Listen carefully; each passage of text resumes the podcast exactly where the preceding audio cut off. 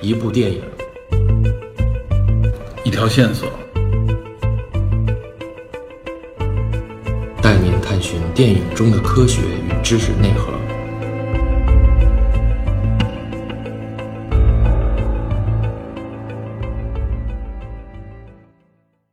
Hello，大家好，欢迎收听本期的电影侦探，我是 Peter。不是 Michael DP，嗯，我们今天是两个人来啊。嗯，今天我们要聊一个跟以前我们聊过的片子的风格不太一样的。不太一样，对这个片子怎么说呢？从某种角度来说，很简单的一部剧情很简单，对剧情非常简单的一部影片，是一个非常明确的一个类型片啊，卖点吧。就是著名的 John Wick。张伟，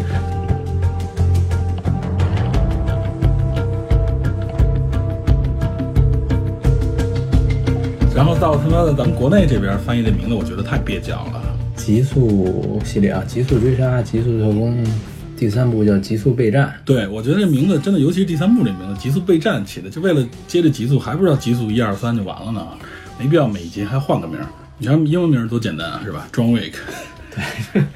张伟一二三带点小题目，对这个影片，其实第一集出来的时候就在网上有挺多口碑的，一个是真的是老演员基努里维斯，对吧？老帅哥也是，一会儿咱们单独介绍一下。另外一个也是这部影片的一个很独特的动作片类型风格啊，对他这个片子也是，一是说它有独特的动作类型，嗯，然后二是它的口碑三部下来不降反升，没错，越来越好。哎，这是有点意外的，张卫应该算是个 B 级片，是吧应该就是 B 级片， ？B 级片来的，对，，就是类型很明确，然后也然后呢比较不是特别的强调嗯剧强调情，剧情，对，更多强调场面，对还有一些效果吧，视觉效果。嗯。但是没想到，哎，尤其是二出来以后啊，大家觉得这个，眼前一亮。尤其是喜欢的人会越来越喜欢，对，所以它评分也是越来越高，尤其是前一两周嗯，刚上的三对，应该五月十，呃，应该五十月十五号，，十对十几号嘛，就几天前。对，但是咱们这个节目什么时候上啊不好说，刚上三，所以口碑据说相当不错，而且目前评分是高于前两集，好像是。豆瓣评分目前是八点三，已经很高了。对 B 级枪战片，对吧？对说白了就是一般情况下给个六分儿就不错了，一般都是五点几啊、六点几啊，对也就这样了。对，前两部是七点几，而且之所以叫 B 级片嘛，就是一像情节上比较弱，然后呢矛盾冲突比较简单，对，还有呢就是一般会启用一些名不见经传的新人或者一些已经过气的老人。哎，小手脸儿，对，所以这个影片呢符合咱们刚才说的啊，过气的老影星，有点算过气的老影星吧，但是没想到他这个独特的风格。对动作风格吧没错没错，啊，深深的抓住我们的眼球。而且我觉得把我个人非常喜欢的老影星基努里维斯哎重新带回到一线，是吧？职业第二春，对，算是职业第二春了。所以咱们先先聊聊这个片子的一些基简单的基础背景吧。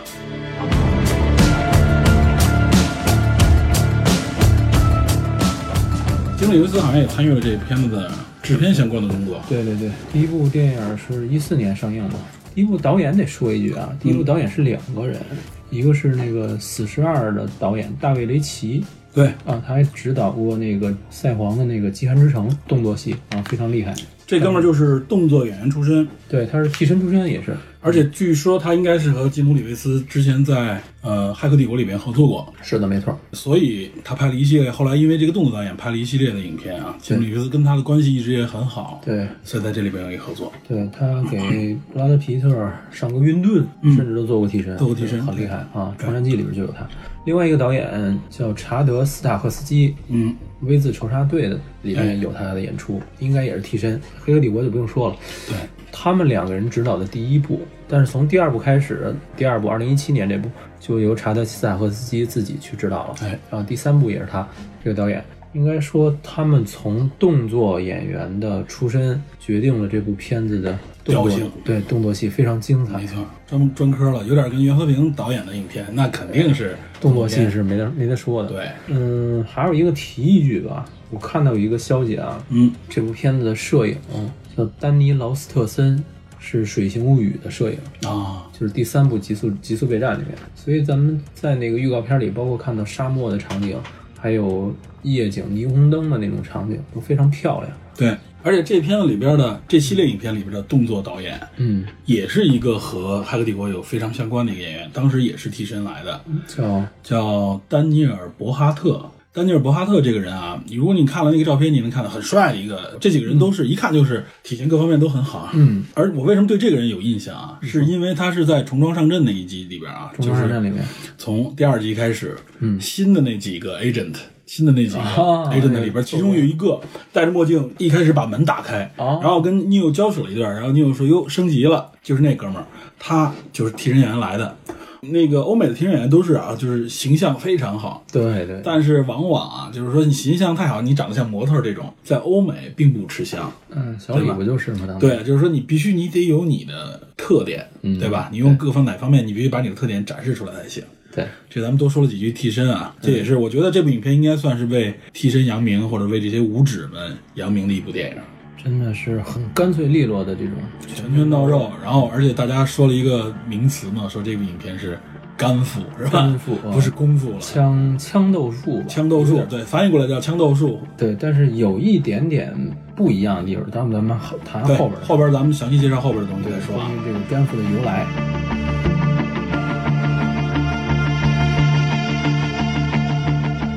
对，咱们把编导人员啊、制片之类的说了一下，对然后主演主演基努·里维斯，这个，对这个咱们应该最熟悉了。咱们先说两句基努啊对，后边我看有时间咱们可以再说一些小八卦什么的。哎嗯，反正我注意基努，那肯定是因为《骇客帝国不是》代生言死人生死时速，你暴露年龄了。当时看录像带生死， 对对，是时速，生死时速。当时看录像带，当时觉得哇，这片子一个是枪战很火爆，另外一个觉得哎，我这男这男演员太帅了。他和桑德拉·布洛克，对两个而且人正正当年啊。对，而且被评为当年的屏幕最佳情侣，好像是。对这部片子，其实对国人有特别的意义。哎，对对对，这部片子应该是第一批引进国内的大片儿，没错，是九几年，是吧？九几年，九，我记得是可能九七还是九八年？没有那么晚，还要靠前，还要靠前，九对四对九五年，是一九九四年，九四年是吧？嗯，对，所以我印象非常深刻。当时给我感觉啊，这小伙子有一点东方气质，后来果然是证实了，有他一是点儿，他的外婆好像是是有中国血统，对对对，对，就觉得这个演员哇，真的太帅了，很适合那部影片啊，一个年轻干练的小伙子，嗯，反正是迷倒了一批女 生，然后呢可以，对，就是和之前的感觉大壮大块儿那种的感觉不太对一对，样。哎跟那个八九十年代施瓦辛格他们那波不一样。对，但是后来我记得还有《生死时速二》，好像还有三，但都不是基努演的。我们当时就觉得，哟，不是他演的，算了，不感兴趣。你看啊，对，嗯这是在我们心目当中成名作。实际上，基努·里维斯其实更早就已经出道了。哦，对他参加参演过一些算是有小有名气的影片啊，在尤其是在《生死时速》之前，因为《生死时速》让他走上了有点一线的一感觉线，对因为动作影片嘛，又是大片。然后当然了，这个成为世界的顶级影星啊，是因为黑客帝国《骇客帝国》。对，《骇客帝国》咱们有机会不是说 也要聊吗？也是有生之年系列啊，挖坑吧，你对， 还有《骇客帝国》，我觉得《骇客帝国》真的是非常符合，特别适合这个基努·里维斯，嗯因为基努·里维斯，反正在我看他之前拍过来的影片，包括《魔鬼代言人》，嗯，然后跟阿尔帕西诺一块儿演啊 Al Pacino，对，对《吸血鬼惊情四百年》好像也有他，他是一个配角在里面，啊就是那个律师嘛，啊对吧？给人的感又是律师，对，给人的感觉就是这小伙子很帅，英气在身，眉宇之间感觉特别的，这人特清澈，嗯，所以呢，因为这个清澈的感觉啊，就感觉不是那种特别有复杂程度的人，嗯，所以他不是特别适合演一些我认为比较怎么说呢，偏复杂、偏剧情的那种影片啊。就是他形象上不占优势，别看他那么帅，对他不像那个阿尔帕西诺那种哎正邪都能演的那种，正邪都能演。你无论说是咱们说小李子，或者说是这个布拉皮特，嗯知道吧？这些咱们知道这些影星啊，就是他们虽然都很帅，但是他眼中带有邪气，知道 吧？对吧？你说小李带有邪气是吗？小李子也可以，你像他演那个《华尔街之狼》的 时候，多癫狂，是吧？他的他的邪气好像就是以一种癫狂的方式，对，他是癫狂型的。对嗯小李子其实形象上也有一些局限性啊，但跟他不一样。但是金·里维斯给人感觉就是特别像一个偏我忧郁对偏忧郁又偏那什么的人。我觉得他演配角会特别好，嗯，就是给人惊艳的感觉，但别让他担负太重的怎么说呢，复杂的那种文艺片的主文艺角片。对他给人感觉可能给你时间长了以后，给你感觉审美上有点单调或者怎么样啊。我嗯，就是没有那么多层次，对，就是层次感不，他的层次感不在那边。嗯，对，咱们说不是基努里维斯没有层次，很有层次的艺人，我觉得他的层次不在那边，所以我觉得《骇客帝国》上他的演和他的气质特别的契合，嗯，所以感觉他是可以演那种救世主，有点半神半人的那种感觉，哇塞嗯特别适合他。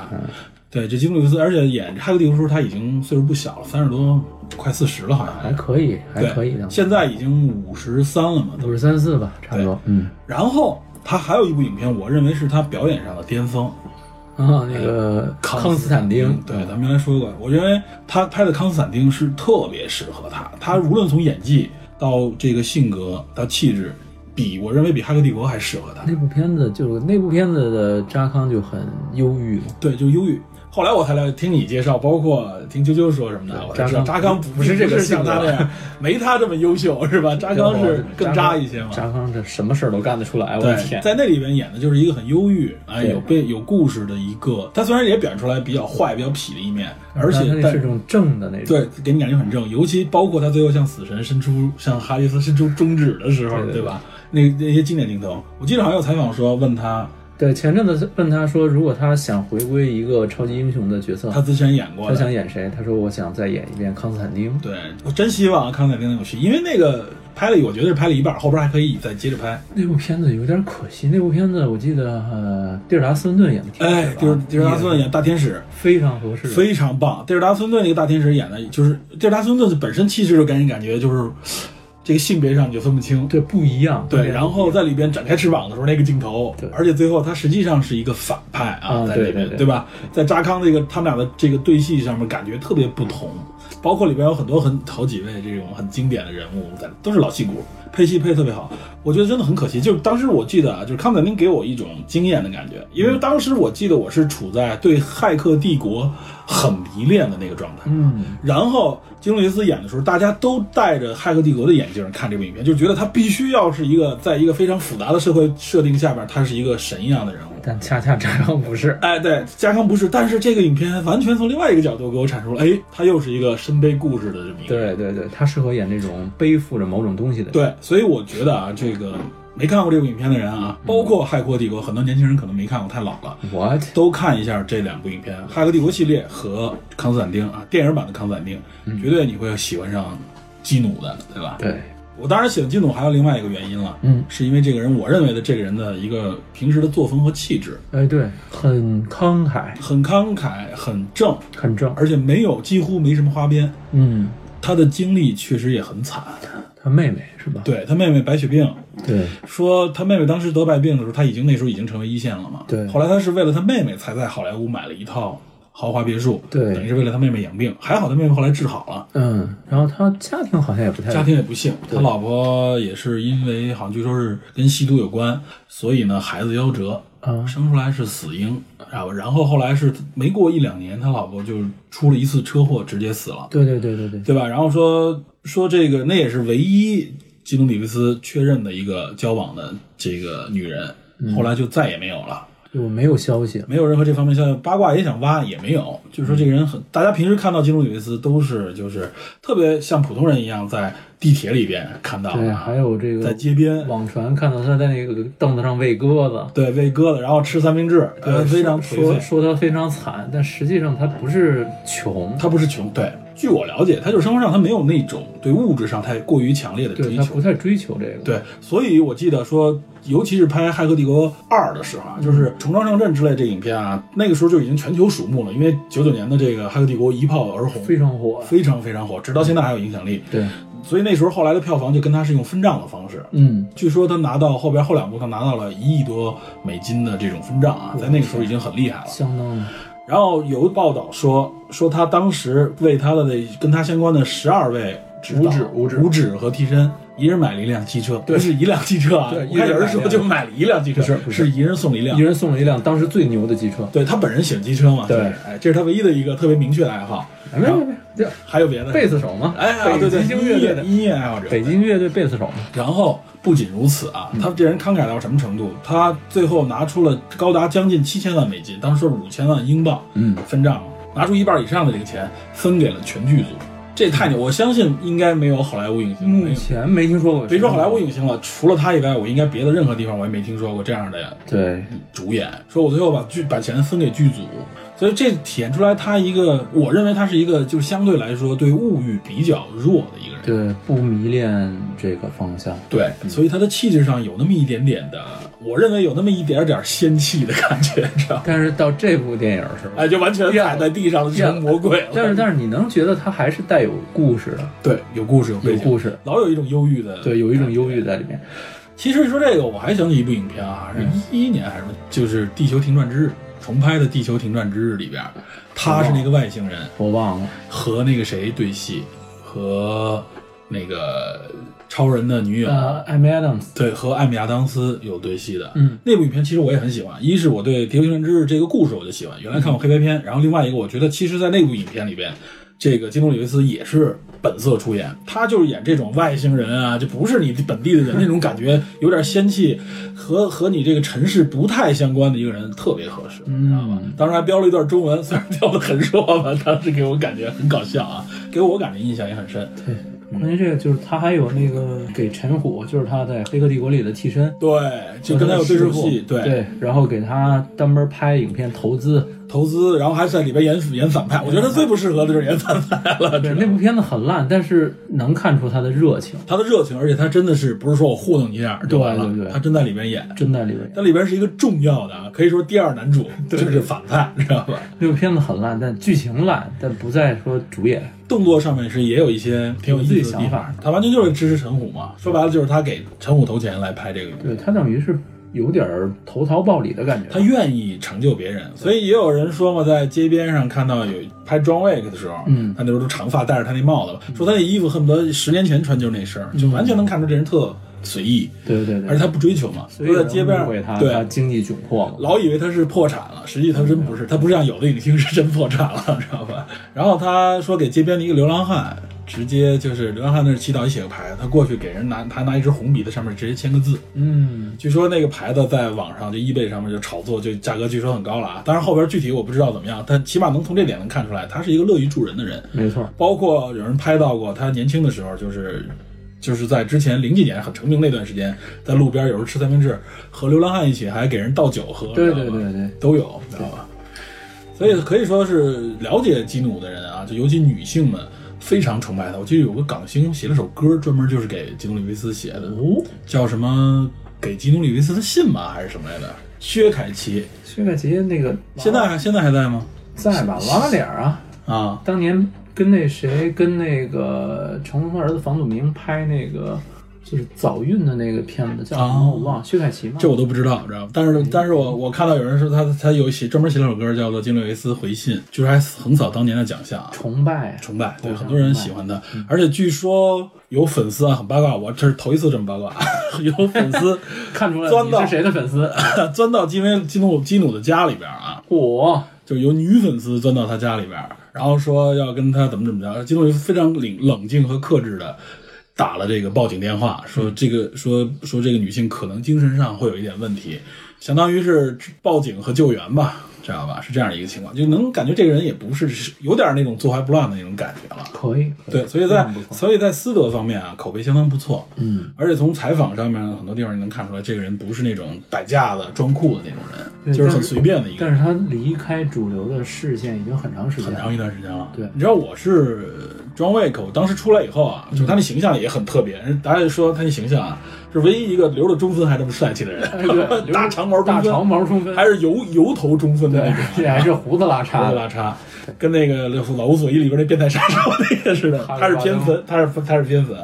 然后说，我就看那形象，我一看，哟，这形象很特别。首先给我一个印象，另外我就看网上有公布出来他在底下训练的时候的视频。嗯，哇塞，训练的时候真的很疯狂，速度非常快，据说很专业的这个比赛级的水平。到时候咱们可以聊一会儿可这以训聊练聊，嗯，对，所以这也是基努·里维斯体现出来，当年他拍《黑客帝国》的时候，就是在功夫上很下功夫。啊对，他动作上给人感觉老硬愣愣的，啊就是那个谁说说他这个脊椎什么各方面做动作是做不到中国演员那种程度的，但他特别认真的去学，嗯，很多地方不用替身是自己直接上，对这部整个极速系列，嗯据说百分之九十的场景都是他自己完成的。哎，所以他有那个枪的那个训练也是，就是代表了他为了演这个角色，他是真枪实弹干，可不是摆 pose 的。没错，哎哎，这个是很难得。好，这是难得一次八卦这么长时间激怒啊！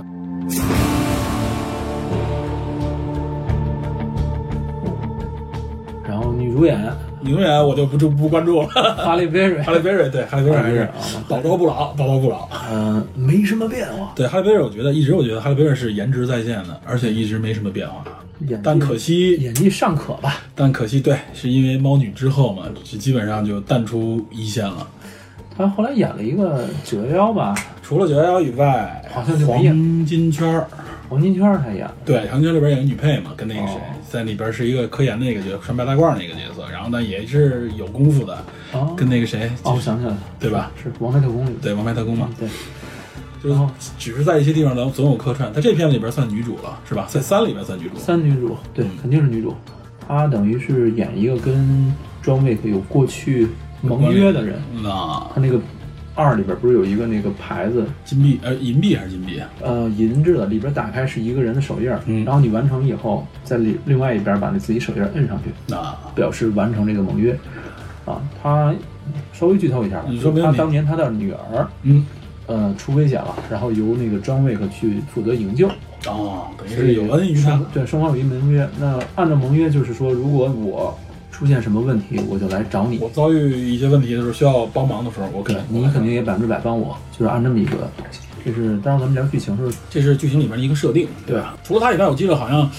至少我看到的宣传视频或者里边有一票女星，好像是啊，这回女星星是吗？有有有有一。票不是女星吧，就一一票女演员。对，这片子还有两个比较重要的女影星，一个叫安吉丽卡·休斯顿，嗯演应该是他们那个组织的一个高层，嗯，但是这个人好像跟 John Wick 有更多的联系，就是说他本人是 John Wick 最早出来组织的负责人。哦，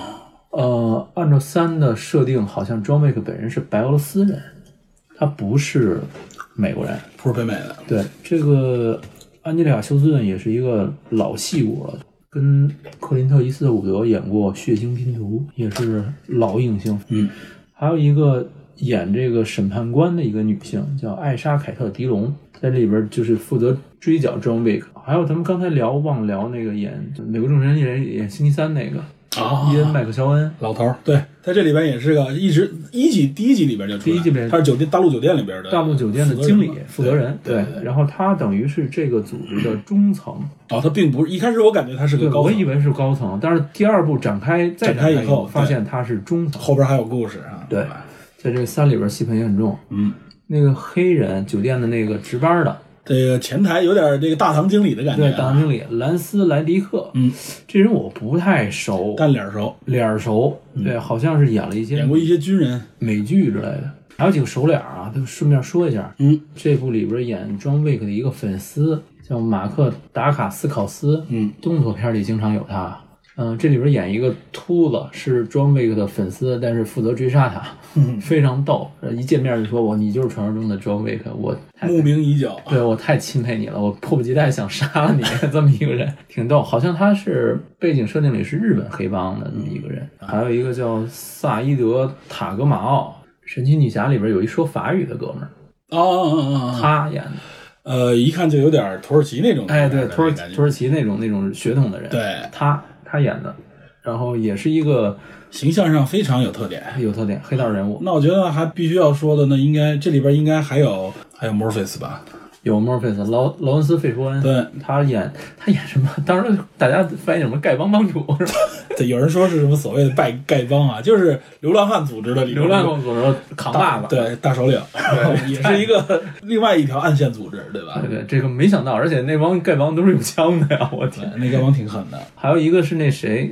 咱们正好说《冰与火之歌》里面的演波龙的那个演员哎，杰罗姆·福林，在这里边演了一角色，好像也是负责追杀庄卫。反正演反派是吧？哎，对，呃，据说还有真田广之，但是预告片里没出现，我估计可能是操纵那个日本黑帮的领袖人物吧，应该是日本那边的一个黑道负责人。资深，对，对对，总之是一大票的这个首脸，哎对，老戏骨老影星，对对，然后来衬托这个这部影片吧。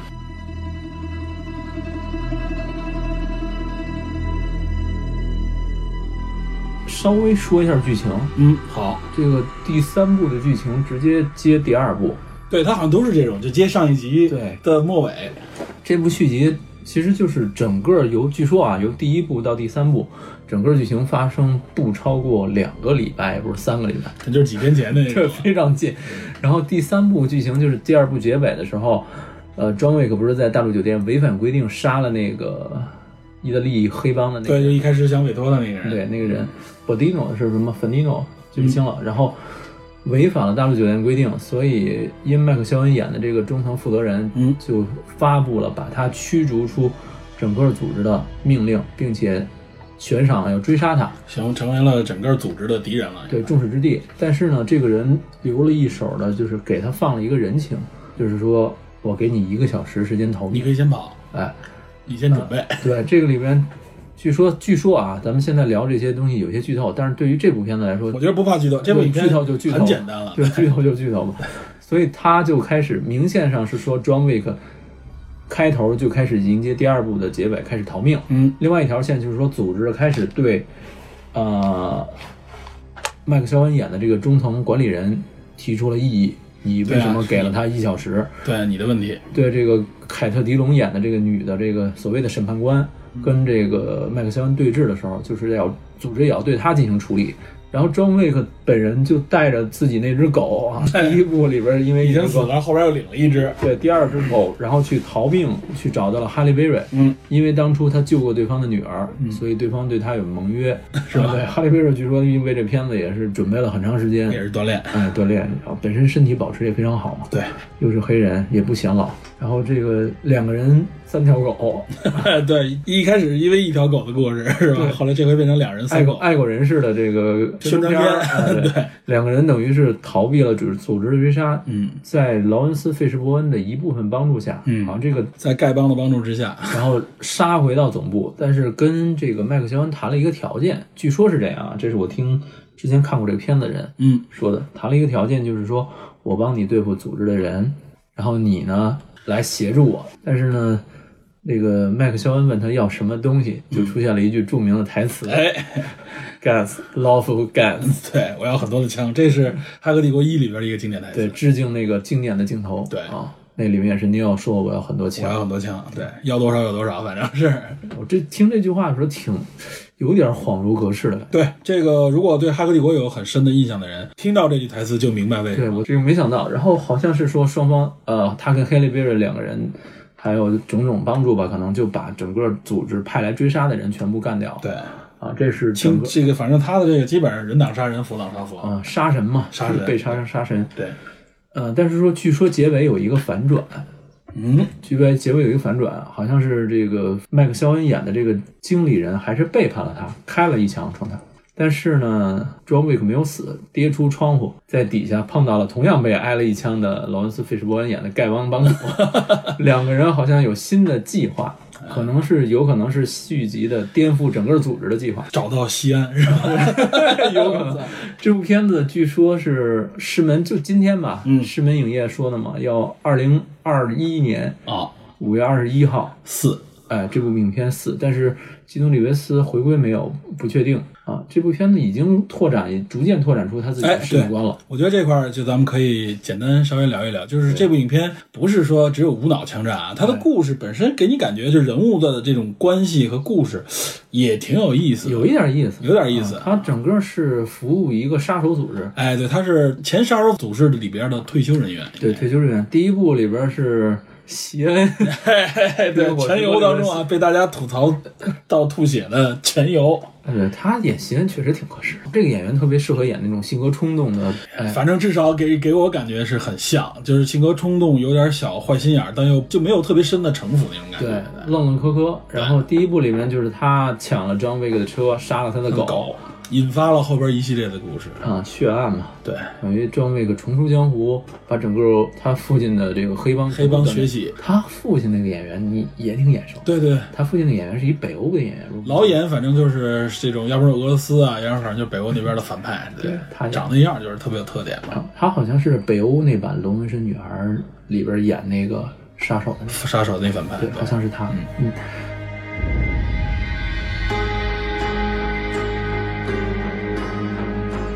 这个是一的剧情，二剧情就是说，他既然重出江湖，就有人瞄上了他。对，然后一个意大利黑帮的一个不断扩张地盘的这个人，拿着 Sorrentino 好像拿那个徽章哈、拿了一个当初跟他的盟约，嗯，让他履行，但是那他个徽章是他原来跟那个黑帮里边的，跟他本人，应该是跟那个人索蒂诺他制定的。嗯这个徽章好像在这个组织里的意思就是，你既然跟我签订了这个盟约，就是你必须完成，无论如半何，个吹饼，无论如何，你必须要完成这个 任务。啊对你这要是不完报恩啊成，别人怎么样对你，你也没有怨言。所以对方把他这是的个家契约嘛相当于对，把他的家烧了。嗯，但是他去找那个负责人的时候，负责人也说没办法，这是规定。规定，对，哎你发法现律就是如此，对你发现没有，这个组织非常严密。第一步里面明确规定交代了，不能在大陆酒店里杀人。酒店里不能动手，对，对，然后到酒店里就是相当于一个安全地带，然后他为这些杀手们提供各种服务，哎，第二步里面有一个经典的场景，嗯，他去找这几个人，他们支付的都是那种跟金币一样的东西对啊，那个东西购买力很强，对，他只要付一枚，对方就能给他很多东西。呃，他有一个节选，他说我要去找调酒师，嗯，这个调酒师是负责提供枪械的，他们说的都是这种晚餐的这种东西，感觉就是酒店和饭馆里那一套东 西，主菜是什么，然后配菜是什么，甜点是什么，甜点是刀， 然后我需要什么，我需要精准的，然后他又去找这个那个做防弹西服的那个人，嗯对他那西服是有特点，之所以刀枪不入啊，是吧？是因为那西服是防弹的，对，里边藏防弹的，嗯然后对方问他是社交场合还是公共场合，然后那个是白天穿还是晚上穿，什么样的款式，嗯很优雅，但是很很暴力的那种优雅的杀人，嗯啊，这种感觉。一种暴力美学嘛，也是暴力美学。然后整整个这个二的剧情就是说，他先替这个人完成盟约，杀掉对方的姐姐，嗯，然后在对方反水之后想杀他的时候，又反而干掉他整个。，对，最后在对这是个在防御之内呢干掉对方，对，但是最后好像是打进了这个酒店里面，打进酒店，他追杀那个 Santino，在嗯最后酒店的时候把他做掉了。等于是违反了酒店的铁律，相当于是呃搁我我也忍不住，啊这人就是这人就明确太渣告诉了，你就是就是你。来杀我吧，是吧？就是明确告诉你，我找你就是干掉我姐、嗯啊！我要吞我姐的地盘儿，对，弄完了以后，我还要把你干掉。就是我就是来干坏事儿，你还不得不帮我，因为这个契约契约的问题。对，哎，有这些个故事里边有，确实有些英雄是受制于某种怎么说呢，情义啊规则吧规则对规则或者说是道对道义吧所谓。对，，但是第二部里面整个组织就开始现出一部分。哎，就掌握更多了，不仅仅是酒店了，对，这个我们认为第一部这个酒店经理是高层，结果没想到只是一个中层，哎，后边还有更大的。啊它后边还有更大。这个酒店好像叫做 High Table，嗯，啊，高圆桌也不知道怎么翻译，啊这么一大个大家都管到这个大陆酒店啊，大陆酒店。对，它这个组织很而且严密遍布各地哈。 哦，对，到各个地方它都能有通用的这个金币。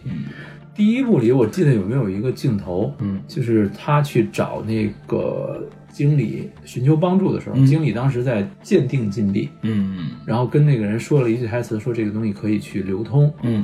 有一点儿感觉这个东西要代替市场上的货币的感觉，或者是说这个因反为正在这个影片里面，这个东西是一个很重要的元硬素，通货，他们有可能在整个系列中是一个控制甚至控制经济的这哎种控制概念。经济命脉，它可以市场上自由流通嘛。嗯，还有一点就是我们一直在吐槽的，就是发生这么大的事情，警察跑哪儿去了是警吧？察基本没现没身。没没怎么现身。一开始第一季一开始出了个警察，也是为了烘托他很牛逼的这个对，警察说：“张卫克先生，你又开始工作了吗？”然后就走了。 有点儿，我觉得好像有点杀人许可那种感觉。反正涉及到这个组织就无所谓了。是吧对，真的是没有想到，所以我听有一个非常搞笑的说法，就是嗯说要啊，如果道歉有用，那警察干什么？嗯，因为道歉没有用，所以警察就不必出现 了。我操！这是一个非常夸张的脑洞。我觉得一方面是一开始他没有说把这个问题想的特别复杂，啊对警察只是说在这里边可以忽略的。然后后来的时候，大家觉得这个枪战太多的白天光天化日之下各种枪战追车，对也看不到任何像美国，你一旦有有有任何的风险的时候，那警车肯定就立刻出现。尤其他第一部是《大陆酒店在纽约》呀，所以从这里边给我感觉啊，就是这个组织至少是应该是在这种警察这种系统之上的一种啊，就是我可能是一个非常厉害的中央组织，甚至是更神秘的组织啊，骷髅会什么之类的。对所以警察你管不了 我，出嗯啊是了吧？柜，哇塞！反正警察你管不了我。对，然后他在第三部结尾里边好像是说，为了偿付赔付自己违反规定，嗯，切掉了自己无名指，嗯一只手的无名指，据说是这样啊。啊然后再加上这个片中所说的这个组织 assassin。那么有可能这个组织联想到《刺客信条》，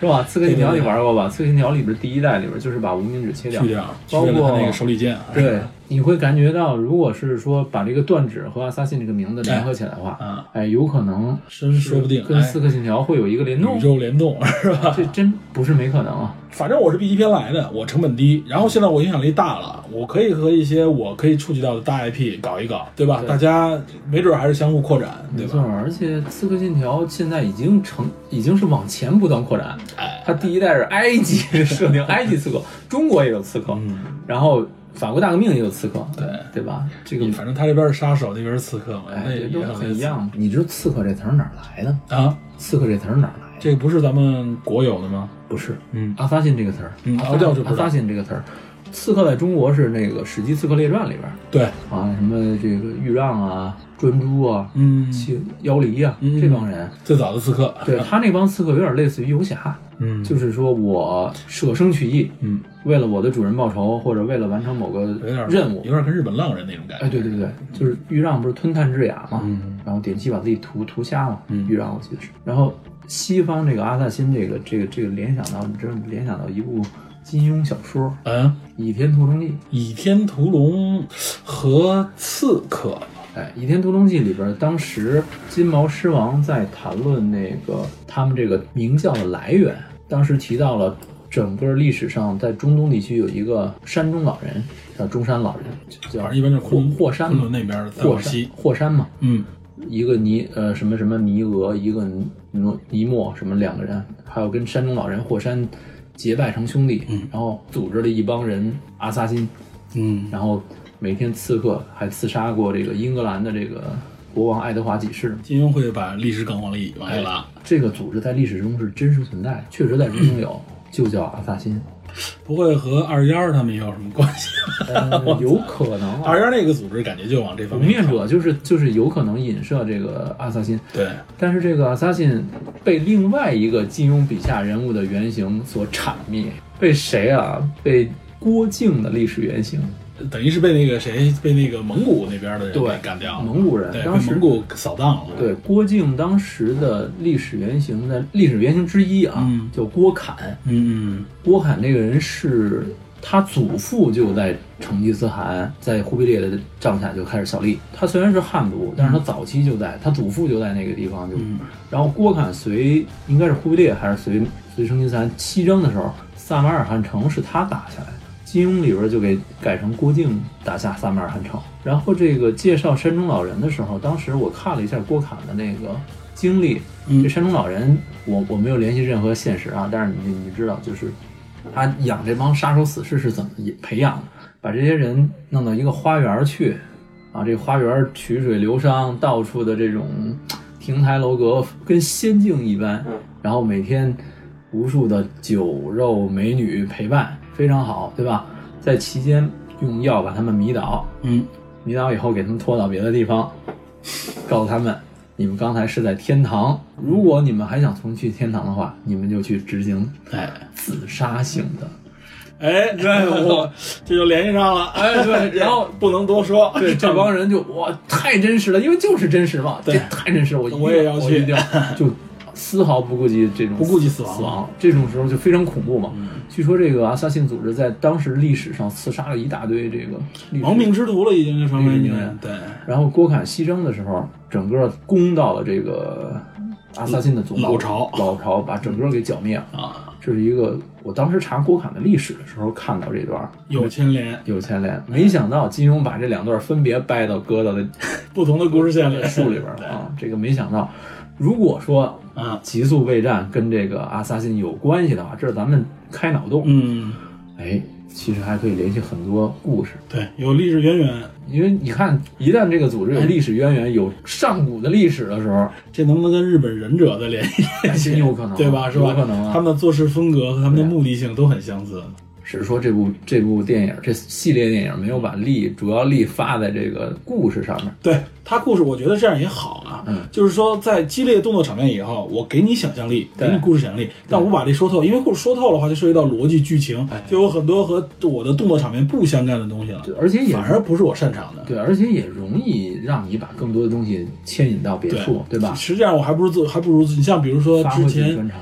医美和和和安吉娜·朱莉演的那部《杀手通缉令通缉令》，对，啊，那是漫画改编的，拐弯儿拐弯儿枪，子子弹会回来，对对子对，弹和改弯，嗯对吧？它也是有后边复杂故事，就是你合理性你可以不去多想，它里边介绍的稍微多一些，对对对，对吧？阴谋组织嘛，对对对，所以它更复杂一点，所以是一线片、一线大片，它不是 B 级片。那这部影片就是它不需要对那些东西做过多的笔墨，对没必要，大家来这儿就是过瘾的。对，而且你这东西增加了我过瘾的程度，给我感觉这不是瞎打，哎，这后边有故事，没错没错对这个效果达到，我觉得它就是这个度拿捏的特别好。哎，他给你想象，但是没过多琢磨，对，所以说这不是一部简单的啊，这个恩怨情仇的枪战片。虽然说就是一个报仇的故事，对吧？但它后边有一个复杂组织，而且这个复杂组组织给我感觉就是刚刚展开，是哎吧？，你看金还有的说，对基努里维斯原来效忠的那个白俄罗斯的黑帮，嗯，可以单根拉出一条线来。对那里边有一个跳芭蕾的那么一镜头，嗯预告片里面，嗯，那个单根可以劈出一条线来。日本黑帮日本黑帮没错，也可以劈出一条线来。在这个小组织里边，即使我不用 John Wick，我用别的人，他也是这个组织里边的时候，这个设定我接受了，对里边有些东西接受了以后，我就可以直接在这基础上去发挥了。对，这就是拓展宇宙观嘛。对然后它的系列衍生电影就可以出来了。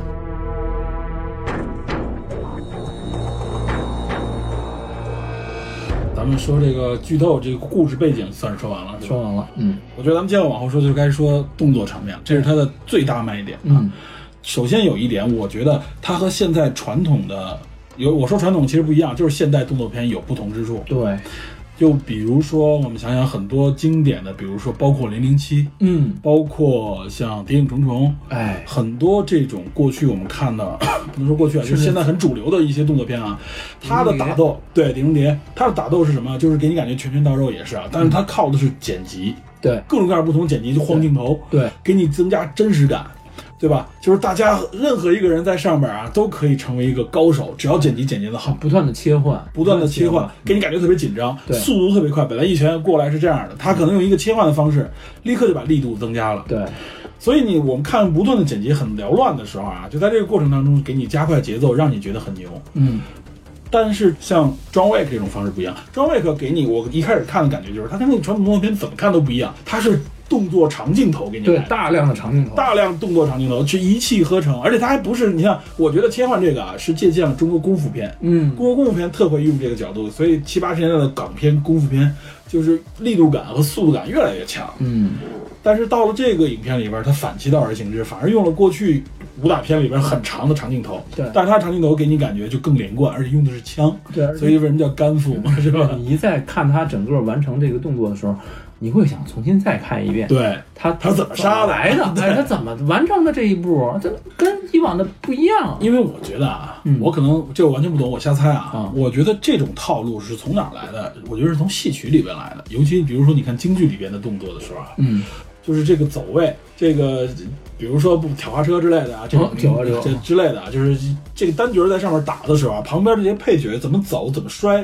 怎么倒，这个动作谁跟谁，这是要经过精确的配合训练是有才来的，嗯，对吧？所以他还会越是配合的越好，这镜头越长，对吧？如果配合不好，说白了你们上来来瞎干几下，几个不同角度我拍，我我剪导演牛逼一剪就出来了，对，它适合什么？适合那种不断的移动的，哎，哎，跟随跟随解。镜头。对，解决战斗，而不是说那种阵地战，单人单挑，或者对，说你一枪我一个枪这种，对，或者一个人单挑一群人的那种阵地战。对，它不是这种，所以那种那种方式，你比如说两个人单挑的时候，适合我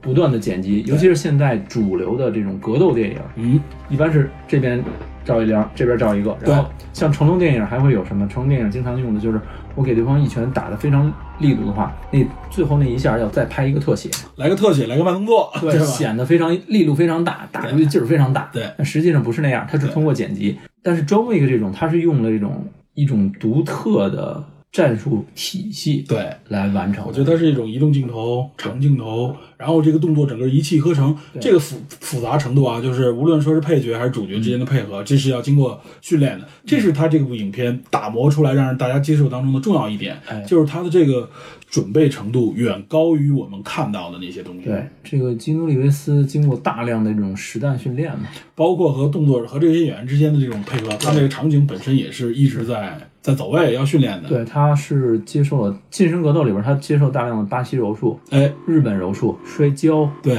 还有一些简单的这种最基础的格斗训练。持刀的格斗，对包括后边我们要说的啊，就是拿着枪的各种哎，这个格斗术。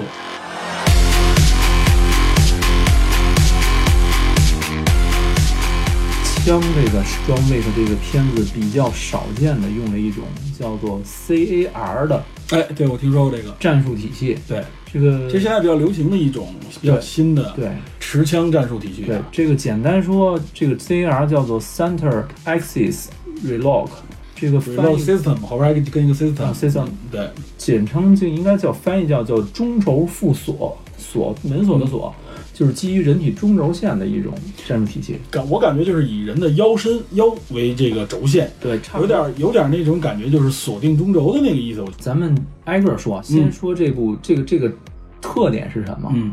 普通的我们一般射击的情况下，嗯像尾式的那种射哎击，，美式尾式双手拿枪双手持枪，，对，为了减少这后坐力嘛，对别让后吧？坐力拿手瞄枪的。准，我记得我小时候啊，看欧美动作片才发现，哎，他们拿手枪怎么都俩手？对对在咱们印象当中，黑白片里都是英雄单手拿出一把肚盒子，是吧？一来就啪啪啪两三枪，是吧对？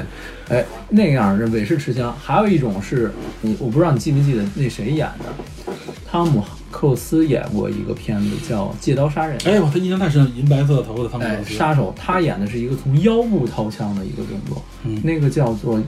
那个应该叫什么腰式的那种持枪法，啊我记不清他那个准确。呃，是这样，啊，就是尾式持枪，我记得尾啊式持枪好像应该是，好像还有一个侧身，对，那个有一种方式就是双手纯正中的那种啊，一般好像女性比较多，是那种叫等腰三角形型的那种。等腰，对对对等腰持枪。但是这种 CR 这个不是、c 嗯 r 是侧身持枪。哎，对对，它的特点之一就是它永远是侧身。侧身持枪，咱们大概说一下，呃，就是咱俩在这儿能看见啊，嗯听听众可能看不见，就是一只手作为支撑手，另外一只手搭着持枪，手在后边，持对，枪手在后面，等于是用这个肩膀嗯和整个这个手手肘的这个关节儿形成一个稳定的座儿。对，而且它有的时候我看哎它往是里打它这个枪是从从这个胸口这一块儿举着的，对，就是首先嗯，它为什么有这种枪的战斗方法？这个枪战斗方法不是说在什么场景上都用对的，它是近战、枪战、近战所用的。这个我觉得啊，就是和现在的大家经常看到的一些战斗场景有关，比如说军队里面的巷战，嗯对吧？嗯就是近身遭遇战，嗯，尤其是在城市当中，警察、警匪的这个战斗的时候啊，嗯哎，就很有可能你就是比如追杀或怎么样，进入到屋子里边、房间当中的一种战嗯斗，就完全他这个时候就不像我们过去得把手单手伸出去或怎么着，远远瞄准，没那个时间和机会，对吧？嗯，它这种持枪方式有两点好处：第一，能够降低在经过大量训练以后，嗯能够降低人在双手持枪时候那种紧张感和瞄不准；嗯，第二，它减少了很多这种后坐力的担忧；第三，它能快速的出枪。啊，这个战术体系分为三个姿势，嗯，三个姿势，一个叫做 high，一个叫做 combat high，一个叫做 accident，三种 high 就是高位，嗯就是说武器收控控制的时候，一般别在腰间，嗯，出枪的时候，这种手战术体系和手势，一般情况下，它可以在腰间直不直接掏枪，不瞄准，侧身对着对方直接开枪。哎，这个我看到过有关的视频，就是这样。对，他们这些人完全就是靠着自己扭动一下腰身来对，来控制靠身体的腰身重心来调节自己出枪的位置和方式。对对，这是快速出枪。然后是 combat high 是什么？强调武武器保护，举起来。嗯然后侧身的时候，经常这个枪是平搁着。横过来，横过来，像过去那个三八大盖儿，不是不是三不是三八大盖儿，不是那个盒子炮，对，大肚盒子就是捷克的毛瑟呃不毛是瑟枪是毛毛瑟就是枪，毛是瑟毛瑟枪。枪，因为它那样打出打出一片的效果，而且它那个弹壳崩的时候，如果竖着举，那个弹壳容易崩到上你。上下嘛，对，它容易崩到你，所以它侧过来让这个甩弹，就是这个弹壳不会对，不它会形成一个。个平的直线对来。，但是这个里边我看到过有那个照片，就是它完全就是相当于弹夹那个方向冲外了。就对是，然后它这样有几点好处，嗯第一是说我能够比较准的瞄准，嗯，第二就是说时间长了打时间长了这个枪可能变形，热度影响它这个弹夹更换。哦，它这个整个战术体系的理念就是为了快快速地换弹夹移动，还有保证你换弹夹是不会被攻击。这个说到这个枪啊，因为我们都没有什么机会呃对摸原来枪，因为咱嗯原们来对就是军训的时候偶尔摸一摸，对嗯，有有时候还消费的那种形式啊，在对北京可能有这种射击场，射击场啊对，更多的是我们看一些书籍啊，或者说看一些网上资料、视频对对看到啊。我记得说这个 CR 还有一个好处，嗯，就是过去啊，这个简单的伪式啊，有的时候在战斗当中，或者说在他们经常有这种房间内的战斗啊，嗯就是你要如果这么举着枪去找，容易被夺。对，枪会被夺被打。对他这样等于是贴在胸前，对贴在腰间、贴在胸前的时候，就是你出去的时候都是手肘在前，知道吧？最多就是伤你手肘。还有一个说，他说手肘在这前面，左手，比如我是右手持枪，左手在前，这左手干嘛使？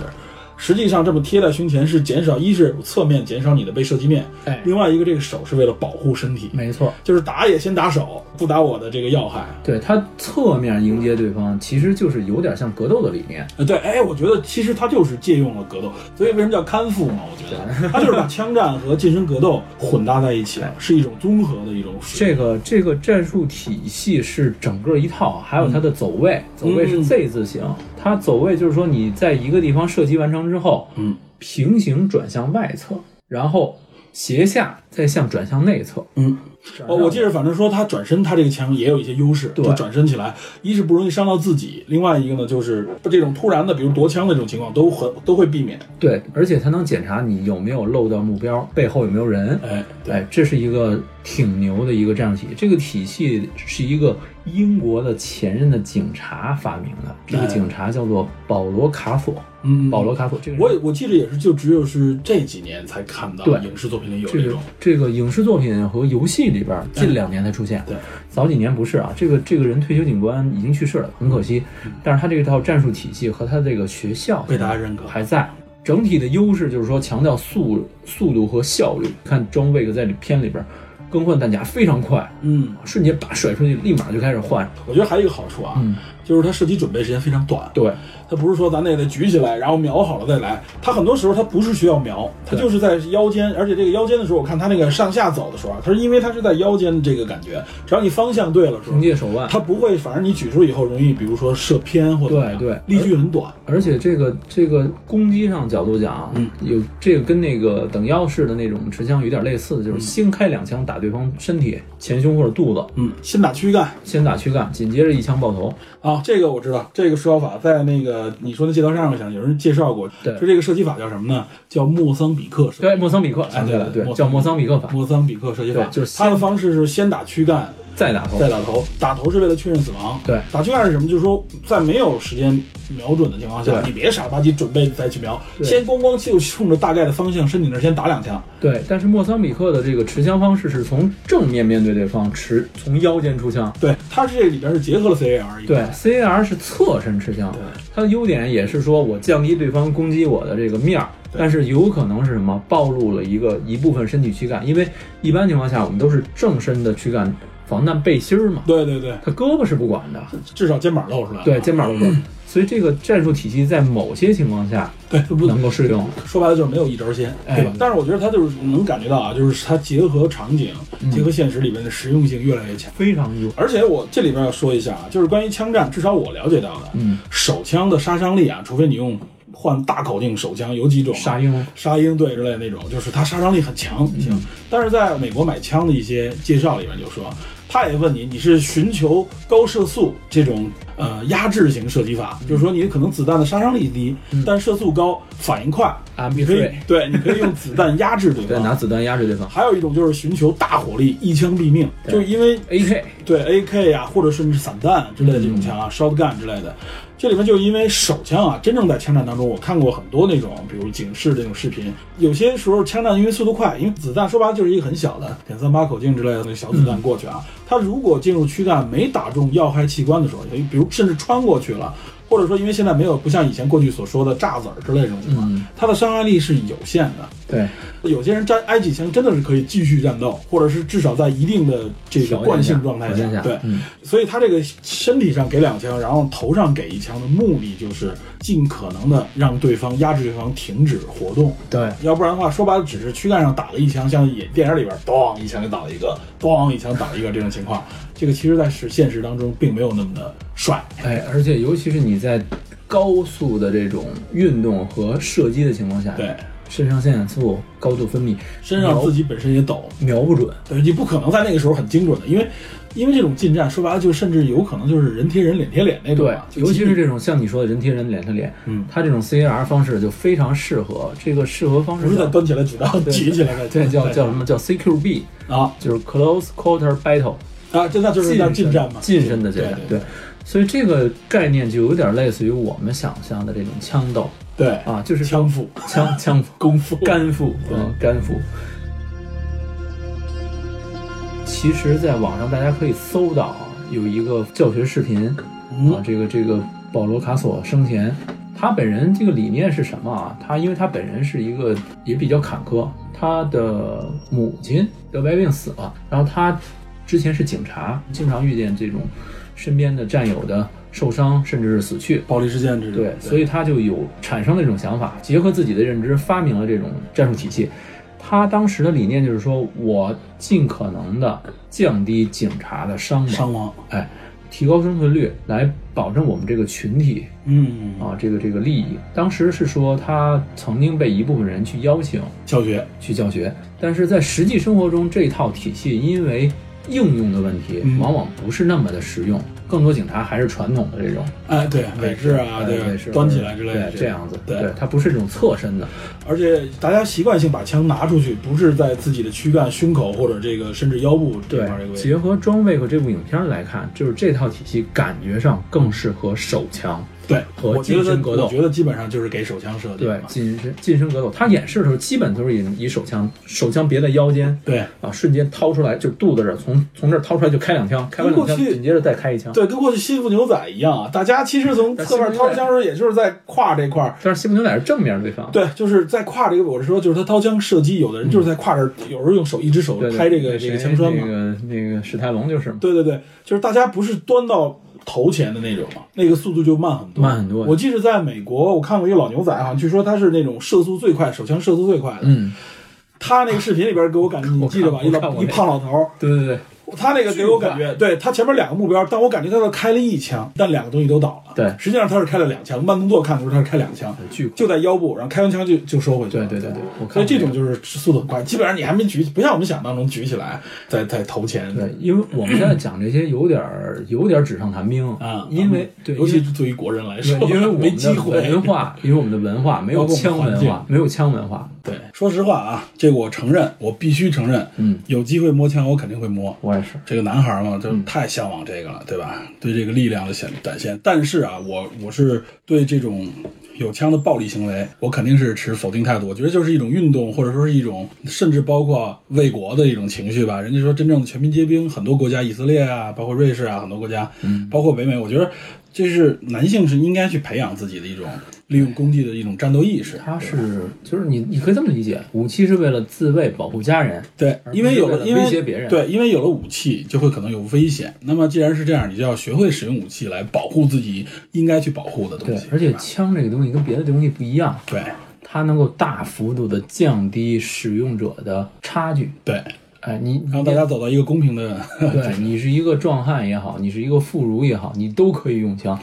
无论对面是什么人， 你都可以你用哎，对枪你说到这一点啊，也是。我记得说这种格斗的时候也是啊，嗯大家都讲着你什么功夫再厉害都没有手里有一个家伙事儿管用。对，如果你真的遇到这种危险情况的时候啊，嗯不要想着就用拳头干那个，而是首先看你手头有没有能够拿得起来的工具。呃，这你个我想起来很多这个您比如说北美的留学生，甚至北美的亚裔、华裔，在这个美国遭遇某些入室抢劫，抢劫手里有把包括枪，包括店里边儿，对吧？中华人开的店，我记得那时候就说说韩国的店里边儿，哎，那帮韩国人就特抱团儿，对他们比较火爆，洛杉矶暴动就是嘛。嗯，洛杉矶暴动，黑人抢劫这个整个韩国的店的时候，韩国那帮人就是拿枪自卫，所以那帮黑人就不敢去了。不。敢抢他们了。对，这个就是手里有枪，腰里硬啊，你真正的会拿起这个工具来捍卫自己的利益的时候，哎，这个就有这个是正当使用，对保卫自己利益的这时候。也是我们聊这个的时候提倡的一个观点啊。对，它不是为了威胁别人。也也不是为了觉得纯为了好玩儿，但是这个东西我觉得作为男性来说是应该是掌握的这种。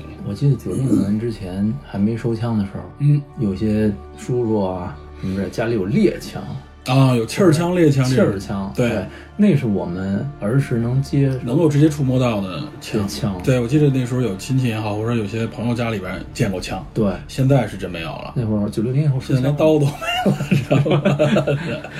这怕怕你危险，刀这玩意儿是吧？啊理解理解理解，是吧？很很危险，连弩什么都没有，现在崩弓子都全。不不 不弩现在唯一能玩到的有一种啊，还没有被禁掉的水弹枪，水弹水弹枪那不是玩具吗？对，纯玩具。但是水弹枪的射距可能也能达个十几到二十米，因为我玩过，嗯，就是它的这个射击非常准确，在十五米左右嗯吧，非常准，对吧？所以他们有很多现在所谓的真人 CS 也好，或者真人的这种这个枪吃鸡是拿这个对真人吃鸡是拿这个小水弹枪，因为水弹枪毕竟实际上它就是水泡发的一个小的这个凝结物嘛，打中以后就就是一滴，就是给你感觉一滴水一样，是吧？后坐力小，然后那个口径也小，基本上可以把风险降到很低，嗯也满足了人们对对枪的一种向往吧，算，就是是就有点有点尴尬感觉。但也算能玩呗，对吧？至少目前现在法律还允许，对吧？你哪怕打空包弹多好，嚯，你这个就只能在剧组里面看到了，空包弹。空包弹只能在剧组。哎，说到这个，我想提一句啊，是不是像这种枪战片的，这对这种枪械啊、道具的管理，应该算是很严格的？对啊尤其是非常严格尤其是西方啊，这里边大量使用枪的时候。对，吧但是有人就死在了这里面嘛，哎，李国豪嘛，对啊，小龙的儿子，对，李国豪演乌鸦的时候，对，就是乌鸦二啊，本来是嗯，好像是第二部，嗯就是有一个镜头没拍完，对，本来是那个空包弹嘛，嗯，实际上不知道被谁换成了真弹实体子弹，嗯，被被枪杀了，对是个悲剧。对，啊这个其实也能感觉到，枪这个东西是一个，它毕竟是一个凶器，是一个武器啊，所以使用的时候还是要注意安全。现在我们生活中见不到这种枪啊，相应的这种枪动术，我们只能是说，呃，不能说枪动术吧，就是这个 CR 这种体系，我们只能是说更多的去看视频资料去了解，对，了解一些这些东对西，，大概能感觉到我们说的，因为我们也是凭借自己的，我们也没有试过这个。而且我记得我在看这些视频的时候，更多的时候先是上来非常长的一段时间介绍安全使用的一些注意事项，如何拿枪，如何放回枪套，如何摘出保险，哎，保险，对，什么时候手才可以放到这个扳机上面之对类对的，对都是有严格要求的。我觉得在美国那种地方，啊你能看到有很多买枪的时候，卖枪的人员都是要跟你确认枪里没有子弹，无论这个枪从什么时候拿出来，看过多少次，在交给你手之前要先确认对没有上膛，没有子弹，对，都是 OK 的。双方确认了以后，再让你看枪，不要着急上来就把枪拿起来，这都是注意事项了。嗯，哎，有有这种专门就是旅游团让对对对，嗯过瘾的这种可以过一瘾。下瘾。北京其实也有有靶场，北京靶场现在都已经基本好像不让不对外了。不对外了，对就当年西山嗯，对对对，就在那西山边有靶场那边有嗯靶现场。在都都咱们过去其实，在郊区有那个军区的地方都是有靶场的，如果有一定关系或怎么样，其实是可以摸到枪。现在现在肯定不行不让了，现在管得非常严格了，对，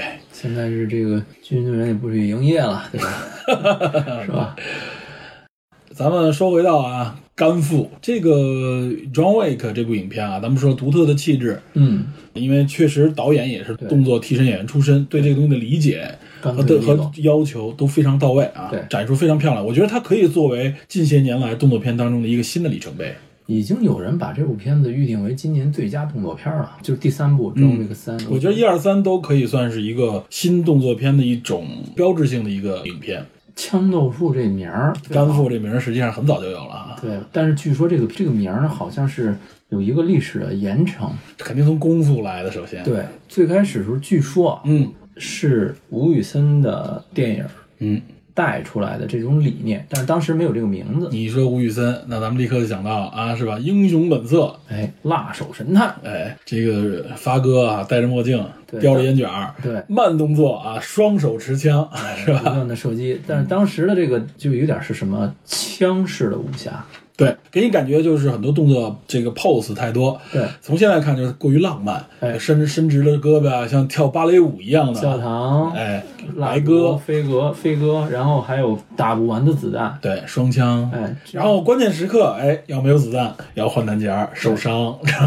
这个是当时早期一点浪漫武侠的这种感觉，嗯，呃，特别明显，就像你说的，英雄本色， 嗯，但是《辣手神探》里边就有一点点不一样，哎， 《辣手神探》里边就是更多强调实战的那种暴力，相对来说就没有不像之前这个，它是一种暴力美学啊，是吧？对都是暴力美就学是，暴力但是暴力美学的角度不同，对美的方式不同。对，最开始是双枪扫射，啊，就那枪手枪打出去跟机枪一样的那种扫射效果，然后后来好像就是因为一些游戏、嗯，一些小说、哎，一些影视作品，慢慢有一个词，当时不叫干父，嗯，干叫干卡塔。甘卡塔卡塔，卡塔应该是 katana 是是刀是吧？还是格斗格斗的用的那个，卡塔应嗯该是格斗的意思，所以呢，就是干卡塔就应该翻译被某些字幕组翻译成了枪斗术哇塞，啊，枪斗术。这个据说是《撕裂的末日》哎，那部电影，撕裂末日印象非常深刻啊，贝尔，贝尔克里斯汀安贝尔，当时给我感觉就是。有一点儿《骇客帝国》的延续的感觉，对穿着风衣，然后双手持枪，哎不停咵地扫扫射不停的扫射别，人怎么打他也打不着。然后他就是转着圈儿的，然后旁边就是就是不断的有人中弹，哦啊，对对旁边有些人就是纯粹的，就是割草一样。 哎，对，然后经常是这个跪在地上低着头，然后这个手还向后，还能再杀进来，还是双枪，知道吧？就是当时你感觉有点，现在眼光看有点尴尬，嗯，对，有点太不实际，或者说给人感觉就是摆 pose 的东西更多一些。太飘了。对然后他的那种就是说，尤其是两个人近战的时候，嗯你就看两个人不停的把对方的枪扒拉开、别开到自己的身两边去，在自己的耳朵旁边射击对是吧？后来当年 Neil 和 Smith 和那个谁雨果维文他们两个人吊着威亚，拿着枪不就是吗对咚咚咚开很多枪，就是在耳边，知道吧？但是那那个时候，《黑客帝国》还有一点点功夫在里面。 对，科比格是有功夫的，对袁和平嘛，对你不是所有影片都能请到袁和平，对吧？对所以就融合了枪的这种近战格斗，形成了一种干斧干或斧者枪斗术。呃，在撕裂的末日之后，还有一部片子嗯叫《致命紫罗兰》，致命的那谁演的吧？那个呃演那女个的《生化危机》，生化危机》的女主角，她她老公就是给她拍 MTV 嘛，致命紫罗兰，非常非常到位，非常到位，自《致命紫罗兰》也是一部 MTV，知道对，吗？非常非啊我常看到位。过那就个是剪一辑个，，我看过那剪辑的 MTV 几分钟，你看哇，好火！一看那电影，简直我当时就睡了，知道吧？她老公也叫保罗安 德森，也叫保罗安德森，我记得都喜欢都喜欢动作，受不了，受不嗯了。这是一部，就是也是模仿撕裂的末日，哎对对等于说最开始由吴宇森的那种双枪武侠范儿，到发展到《K 和帝国》里面有枪有功夫融合，暴力美学，暴力美学，到后来变成了一种抽离开功夫，更多的近身枪的体术，嗯，形成这么一种枪斗术。哎，你看啊，这个东西它裂变啊，这个东西它有点像演化一样，它有对不同的方向。对，你像那个谁，昆汀，嗯，他的暴力美学是什么？也有枪啊，但他更多的是血浆，哎，而且直接，对他他很强直接调血腥和那种突然性的这个直接对，然后一另外有一支呢，完全是在于这个枪的使用上面，嗯哎，玩出新的花样对来。包括这部《John Wick》也是在使用上啊，血腥程度也有，对，然后更多的是在这个枪的玩法上面，玩法上面，各种各样的动作展现。刚才说的这些，其实后边还有，就是你刚才说通缉令、哎子，弹拐弯儿，它其实也是一种枪的玩法，但它是一种射击之后它是一种的甩甩狙， 它是一吧种纯粹的漫画式的，对甩因为枪甩它是它狙它是原它来源是自漫漫漫画对的嘛，对子弹上面都是花纹，是吧？对对对，能增加旋转。对，还有一些这种游戏嗯，也带有这个元素，比如说马克思佩恩。哎，满动那个慢慢动作，哎，马克思佩恩这个慢动作从哪儿来？就是从《黑客帝国》来的，从《黑客帝国》那子弹时间那儿直接来的。嗯，后来还包括一个大作动作游戏大作《鬼泣鬼气势，》，哎，尤其是但丁的那个枪，嗯啊，白象牙、黑檀木对那个双枪不断的去，他那个枪开，因为你玩游戏的时候就迅速开枪，那个咚非常连发快枪对连发那枪那个枪的速度相当于机枪两把手枪对，它是连发的，啊。然后他在做出各种酷炫的动作的时候，也就是空中旋转倒下、冲下开枪、旋转开枪，非常帅，嗯，也是一种枪斗术的这种演极示。端性的衍生，对，但是这整个咱们说的这些，不管是吴宇森也好，撕裂末日也好，包括通缉令，包括这个鬼泣，嗯，都是属于艺术作品，它属于像美学的纯美学的角纯度，美学，它是浪漫的，浪漫的，对。它不是写实的。我觉得 John Wick 在一种浪漫向写实之间又找到了一个平衡点。，对他借助这种 CAR 的体系，嗯，所谓的浪漫是一种暴力的这种浪漫，对，啊是而且包括影片，你看色彩也非常的非常漂亮绚烂各种非常豪华的场哎景里， 夜店里面，夜店哎，包括这种玻璃屋子、像什么酒吧啊酒吧、饭店之对类的。嗯他而且这个人身穿的是什么？传统的这种糙汉是什么？就一 T 恤就上，牛仔裤。啊，甚至穿战斗服装是吧？对或 John 者 Wick 喜欢穿那种战术服之类对的，庄卫个穿的是什么？是西装防弹西服革。 西装革履，对优雅的、快速的、果断的去杀人。嗯，它是一种新的理念，虽然它是一种借助现实生活中的一种这种 CR 的战术体系，但是更多的时候它还是一种他也把浪漫的元素浪漫的融入对，只是一种血腥的浪漫。应该说是这么多年来，整个写实向的这种动作片儿，尤其是枪械的这种动作片儿，嗯发展到现在的一个高峰。对，就是我们觉得他在各方面啊，这个拿捏的程度都将刚刚好。对，他没有向浪漫那边多走一步，他也没有向写实那边多走。写实的话，你会想啊这风格就是更冷酷、更多尘土、对穿更灰暗，对吧？是那样的方向。甚至说我更多近身格斗的时候，用一种小技巧，对，用小技巧更多血腥。然后呢，这些人可能不杀起来没有那么简单。对，它会更多的来回的回合。对你经常被打败、被打中，知道吧？写实吗 嗯需要别人帮助。对，这个是写实向的。他这里边就摒弃了这些废话东西，我不要，但我也不要那些啊、呃感觉给你一看就跟玩游戏那什么一样的那种东西。嗯再加上基努里维斯的这个再上升的这个形象，哎配合起来非常合适。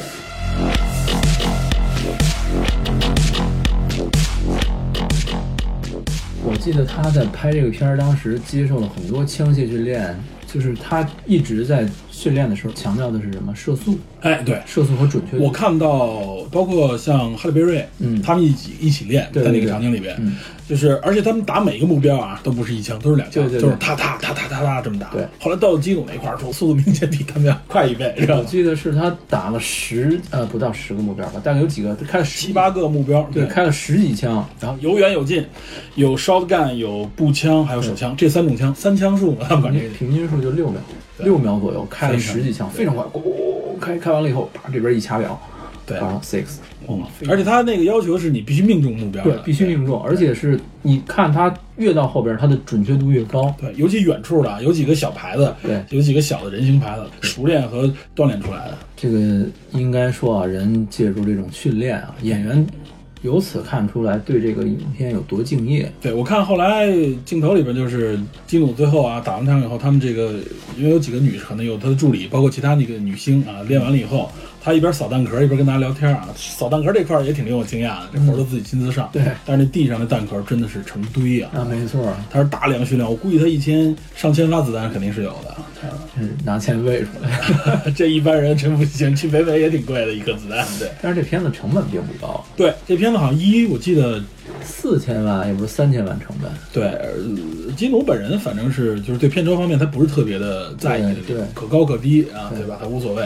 第三部好像也没突破一亿美元，一亿美元还是很节省低。对，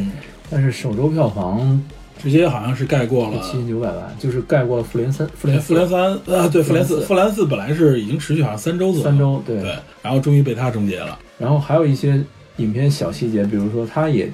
涉及到很多近身的格斗，哎，对，他不仅仅是只有枪，对，然后有刀，包括还有道具对，啊。第一部里边不是说用一把铅笔干掉了三个 人嗯，啊？这个好像此前在《谍影重重》里面也展示过类似的东西，对，，有就只要手边有东西，有工具就得用上。就能用上。对，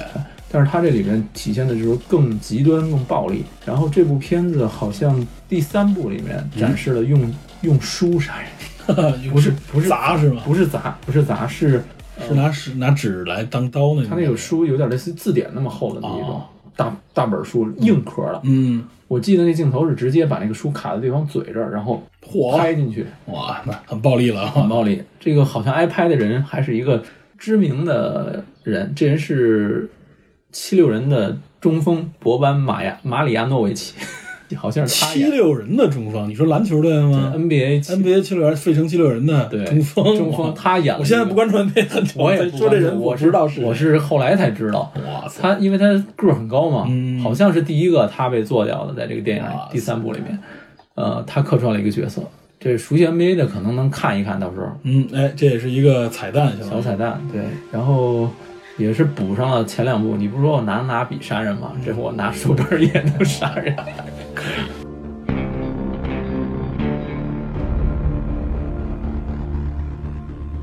咱们刚才聊很多港片儿带出的这种理念，不管浪漫的这种现代的武侠也好，嗯还是说其他的东西也好，但是这两年的动作片，尤其是主流动作片，逐渐由香港开始往欧美方向发展。不只是这两年了，我觉得可能近十年多，对，好像高峰就在《骇客帝国》前后，嗯那个时候大家很认可中国的、香港的功夫导演，没错儿，对功夫也很迷恋。对然后就像你咱们之前节目里说过，就迅速的被北美啊、被好莱坞这些欧美的市场接受，然后他们把它融、把他们知道、了解一些内容，结合功夫揉进去揉进去，哎，创造出来现在自己可能更干练。他们的动作片，对对对，他们的动作片，因为在之前咱们确实看八十年代那时候啊，包括阿莫他们那时候动作片，你感觉到在动作方面啊，嗯很粗暴，很简单，就是就是你一拳我一拳，互对，相踹对方，偶尔加个踢腿，偶尔躲一下，然后一个勾拳什么之对类，的，更多的这种所谓动作就是飞车、爆炸，对。啊，然后持枪扫射、枪战，队就是也是扫也就是射，这然后是看谁枪重的那种感觉。但是加入了动作环，真正的动作环节就是咱们的功夫里边赶对上过这九两年代，年你看，像前几年《侠探杰克》嗯嗯 Jeff 嗯， Richard，对嗯他也是，对，街头的这种格斗非常的简单、粗暴、直接。给你感觉很真实。也，对，然后像《美队二嗯嗯，美对队二里面动作场面非常值得称道》，。对，非常非常的。包括哎，就像咱们之前说过的，像《战狼》《战狼二》，对，《战狼二》用的就是美队的动作，整个动作团啊队嘛，咱们当时也说过嘛，交叉鼓，对吧对？插在鼓里，面包括那个动作导演叫萨姆·哈格里夫斯，哈格里夫就是美队的替身嘛。对，有一个镜头明显看出是他，不是不是不克里斯是埃文斯，不是埃文斯，是那个把冬兵打出去以后，冬兵贴到车上有一个飞踹的动作，飞硌，用膝盖硌到对方，那个就是他本人。啊，那个直动接作，对那个动作，你仔细看那个镜头，那个侧脸能看出是他啊，啊。他在《战狼》里面留了留了一大胡子，呃，这人非常厉害。不光是说《战狼二》《美队二》《美队三》《自杀小队》的动作场面，哦，对，这都是主流的动作片了啊对，这帮人都很厉害了。对这些替身啊也好，包括你说之前咱们说的弗兰克·格里罗带领的那一波动作团队，他有一套成熟的这种近身格斗的动作体系，然后把这套格斗体系跟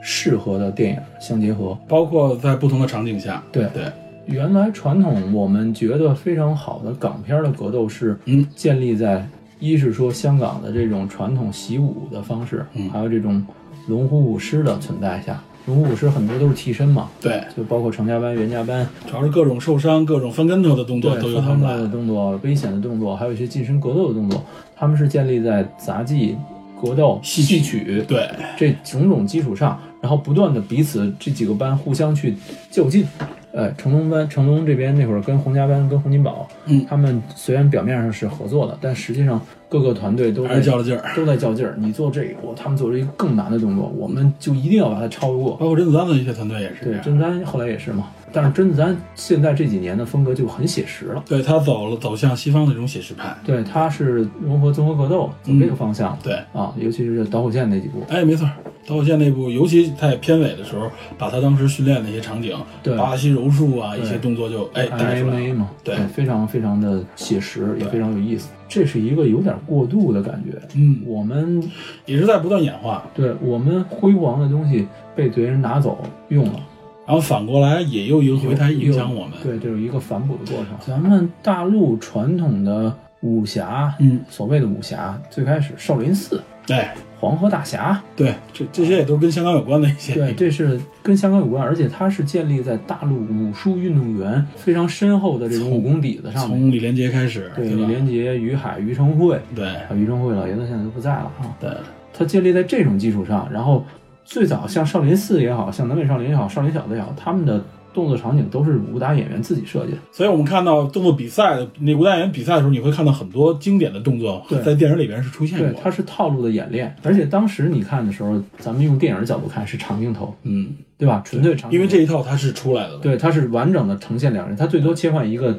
双方的角度，对啊，不断的呈现两个人打斗的整个的精彩过程。嗯对于当时那个年代来说，简直是前所未有的震撼。对，因为之前的动作都没有这么强，咱们最多看像东方的，也都是像日本那样的一刀流，知道吧？一刀流不像这种啊，有各种各样的拳脚对、兵器，你来你来我你来往，我往而且对当时是武侠小说正在红火的时代，对，正好蒸蒸日上的时候。满足大家这种想法，满足大家那时候年轻轻人的娱乐、文艺娱乐里边，武侠算是一个非常重要的一王个。宝强嘛，对吧？ 少林寺学艺去了，不是这样吗？ 后来慢慢，国产的武侠跟这种香港的这种武侠是一种不太对等的。香港的武侠更多的是那种，就是说，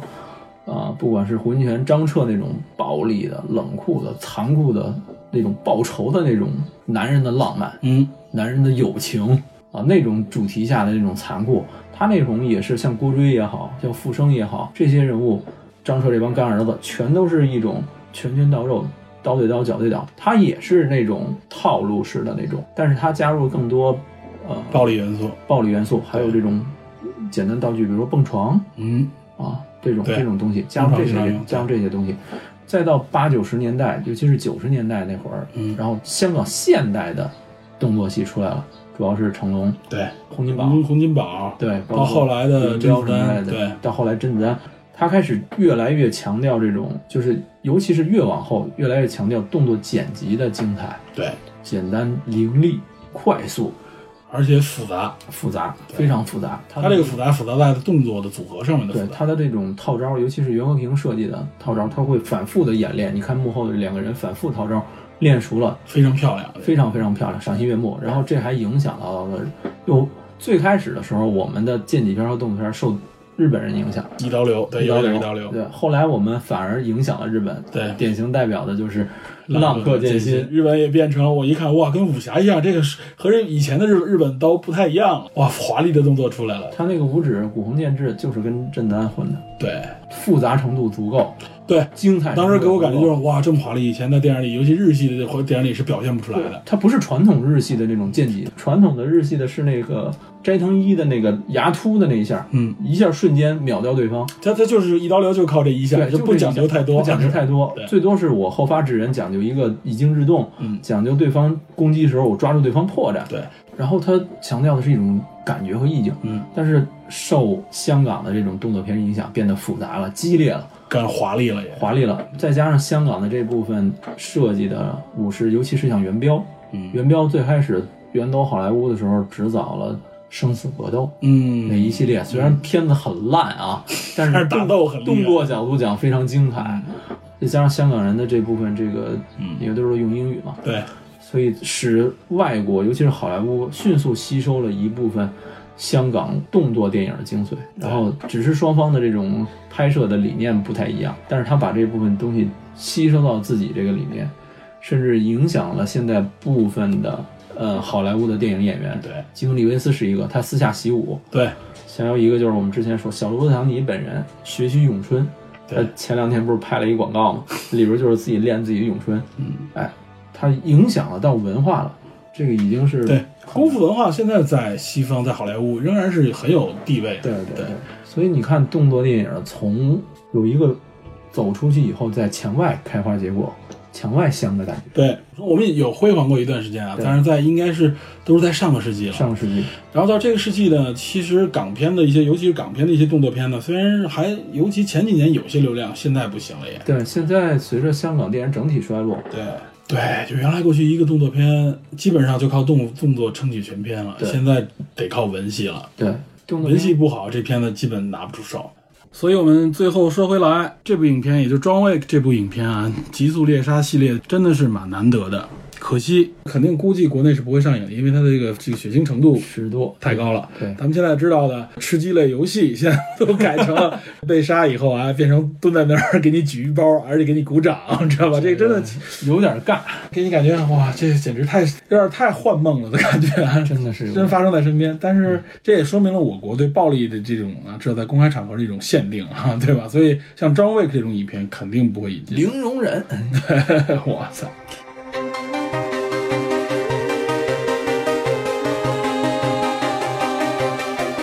行，咱今天说了不少枪，是吧？等于是过了一把嘴瘾，对，真是过嘴瘾。尤其是我觉得对动作片、对干腹也好、功夫也好啊，它在电影当中的一个发展，我们也做了一个简单的回顾。就是简简单单浮光掠影地说了对一下，，是由咱们中国这边开始吧对，然后尤其是港片发扬光大，影响世界，然后在世界当中开花结果，走出了不同不同的方向。嗯现在在港片没落的时候，啊又回过头来，这些影片影响现在的动作片，包括我们说的像《战狼》对嗯《红海行动》之类的国内的这些影片啊，它包含了大量的枪战和和近身格斗动作戏在。整个战术体系嘛。对，嗯，以后找着合适的机会，咱们再具体聊动作片的其他的一些演化领域演化对什么之类的。因为今天只是说借这个话题，就是聊一下，聊的比较尤其是简单尤其我觉得这几篇其实这块儿李源一直也想说，咱们以后找机会也可以说一说啊。有可能我们会选一些日本影片啊，尤其在剑戟方面还有特征的影片啊嗯带子熊狼。 之类的啊。带子熊狼最早，极恶极恶黑道，哎，哇塞，洪熙官最开始模仿就是带子熊狼，嗯，对吧？这个香港电影大量的借鉴日本剑戟片儿。对，这个是相互之间有很大影响的，对，好吧。行，行，那今天咱先说到这儿。好嘞，好，今天就过把瘾啊，真是过把瘾，那咱们下期节目再见，拜拜。拜拜。哎